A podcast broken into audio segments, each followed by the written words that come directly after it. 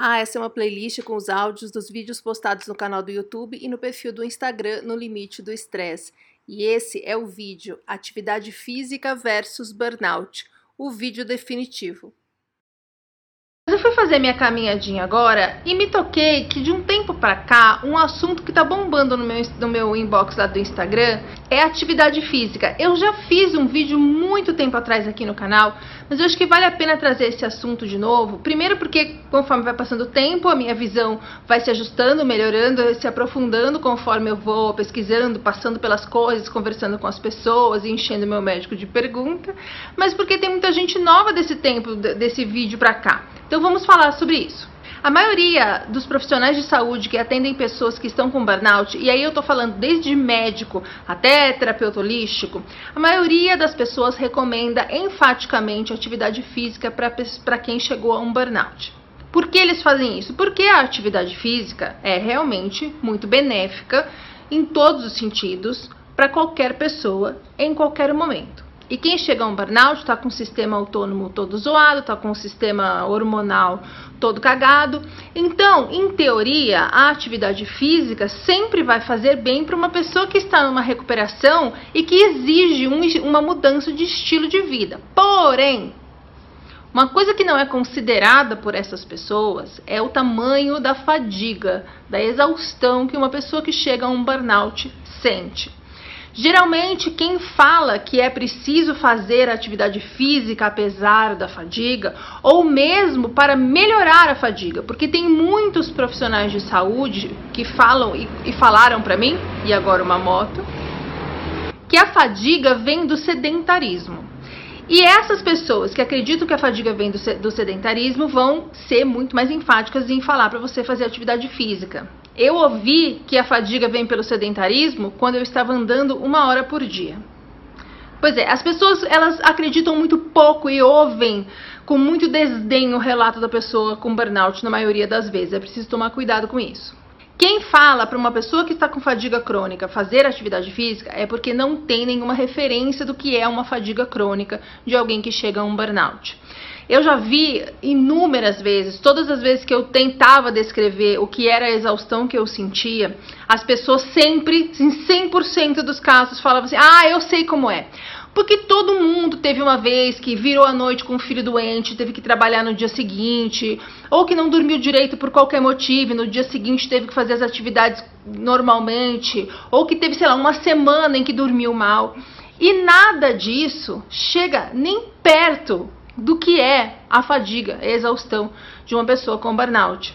Mas quando a pessoa não tem referência, não adianta a gente tentar explicar, porque ela acha que a gente está dramatizando, exagerando, porque o ponto de vista de quem está sofrendo sempre vai parecer pior do que o ponto de vista de quem está olhando de fora. Então as pessoas querem muito uh, acreditar que numa generalização. Então as pessoas que estão sofrendo, elas aumentam o sofrimento. Eu não posso cair nisso. Então eu não vou acreditar que a fadiga é tão hardcore assim. Mas é hardcore assim. E só quem passou por ela vai acreditar em toda inteireza do que nós estamos falando.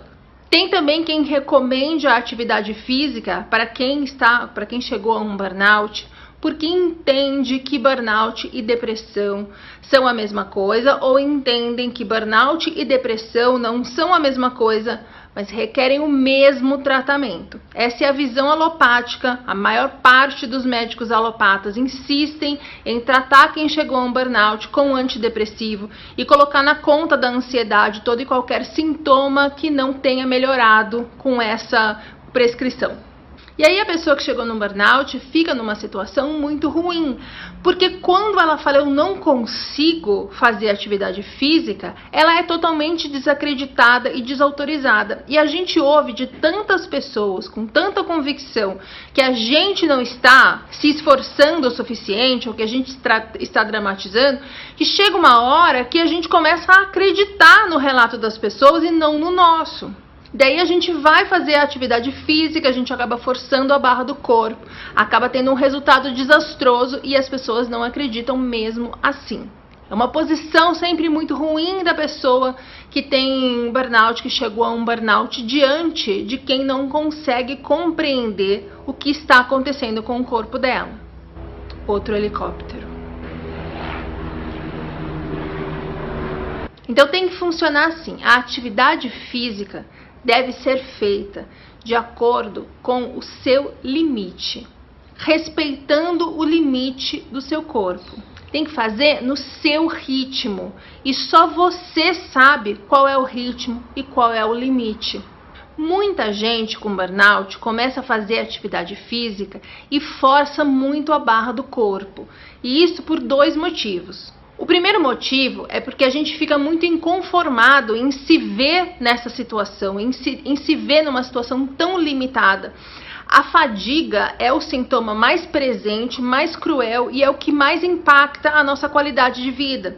É difícil a gente aceitar. E enquanto a gente não aceita que a gente tem um novo limite e muito baixo, a gente fica tentando forçar esse limite, como se a gente estivesse querendo que o corpo funcionasse na marra. Quando a gente consegue aceitar a nossa situação, e essa aceitação não é imediata, não é fácil, ela faz parte do processo de recuperação quando a gente está se tratando direitinho. Quando a gente aceita, a gente começa a entender que o corpo está fazendo a gente aprender a respeitar os limites, porque a gente ficou anos e anos desrespeitando qualquer limite e qualquer noção de saúde em nome de outras coisas, em nome do nosso trabalho, em nome das um milhão de coisas que a gente precisava fazer no dia. A gente não estava dando prioridade à nossa saúde. E essa é a forma que o corpo e a vida, o whatever, achou de fazer a gente entender que existe um limite saudável para a gente levar a vida. E durante o processo de recuperação, nós vamos aprender a respeitar esse limite. E quanto mais a gente respeita esse limite, mais o limite vai se ampliando, porque a gente vai se recuperando e o corpo vai se reequilibrando e a nossa força vai voltando. Quanto mais você forçar a barra, menos esse limite vai te deixar atuar em qualquer coisa.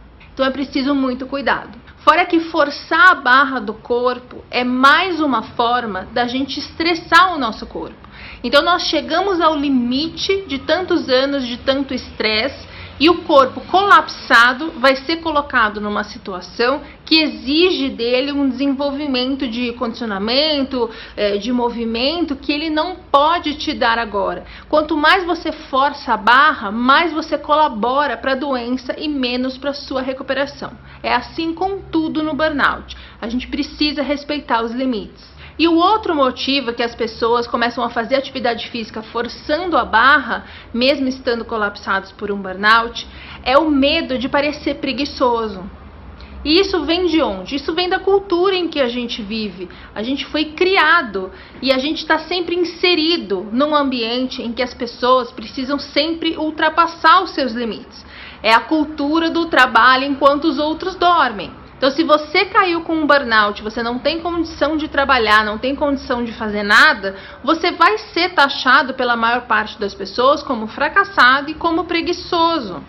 E isso é uma coisa que a gente tem muito medo. As pessoas que chegam a um burnout são pessoas que dão muita atenção ao julgamento dos outros parte do nosso estresse é justamente porque a gente construiu a nossa vida levando em consideração o julgamento das outras pessoas, levando em consideração corresponder à expectativa das outras pessoas. Então, quando a gente se vê fora de combate, sendo taxado pelas pessoas como fraco, fracassado, preguiçoso, mimizento ou qualquer coisa do, do tipo, a gente meio que quer provar para nós mesmos e para as pessoas que não é nada disso, porque a gente sabe que não é nada disso. Você sabe que você não chegou a um burnout tendo sido encostado ou preguiçoso. Você, pelo contrário, chegou num burnout porque você é comprometido, porque você provavelmente era workaholic, porque você fazia de tudo o melhor que você podia para entregar as coisas, para avançar, para andar para frente e para crescer tudo num processo de recuperação de um burnout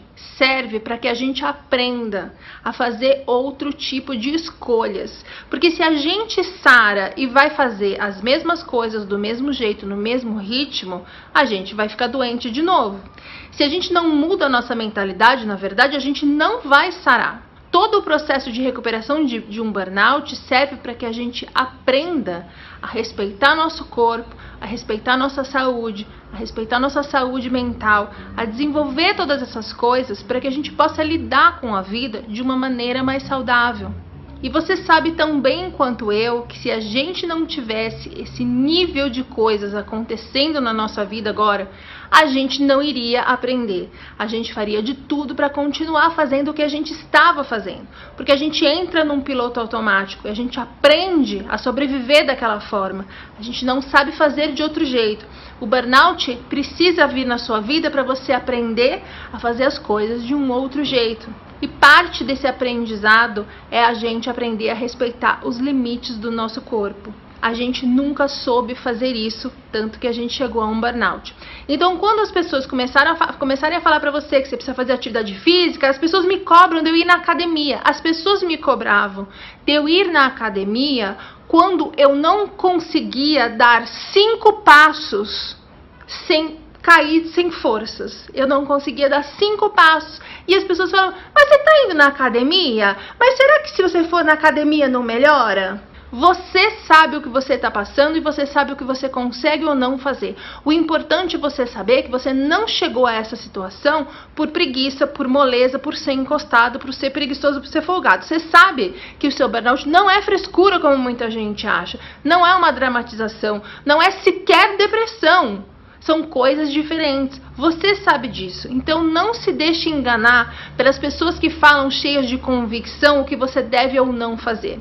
Acha um médico em quem você confia. Acha uma terapia que você se sinta acolhido, seguro.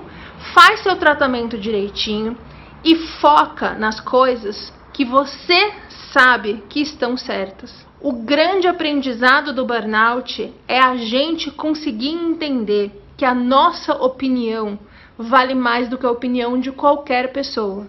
A gente precisa aprender a fazer as coisas que nos fazem bem e não as coisas que esperam de nós, que esperam que a gente faça. Pode não parecer agora, mas esse limite que o seu corpo quer ensinar você a ter com a atividade física tem muito a ver com um novo estilo de vida que você precisa aprender a ter. E disso, a parte principal é você ser fiel às suas verdades, às coisas que te fazem bem, sem dar tanta importância ao julgamento das pessoas. É sempre um aprendizado, gente. A gente só precisa saber entender e olhar de fora. Todo domingo tem vídeo novo, no meio da semana tem os drops e todos vão entrando aqui para quem prefere fingir que isso é um podcast. Perguntas, sugestões, dúvidas ou se você precisar de um ombrinho amigo, no limite do estresse, gmail.com e os meus inbox no Instagram e no Facebook estão sempre abertos. Eu respondo todo mundo. Até o próximo!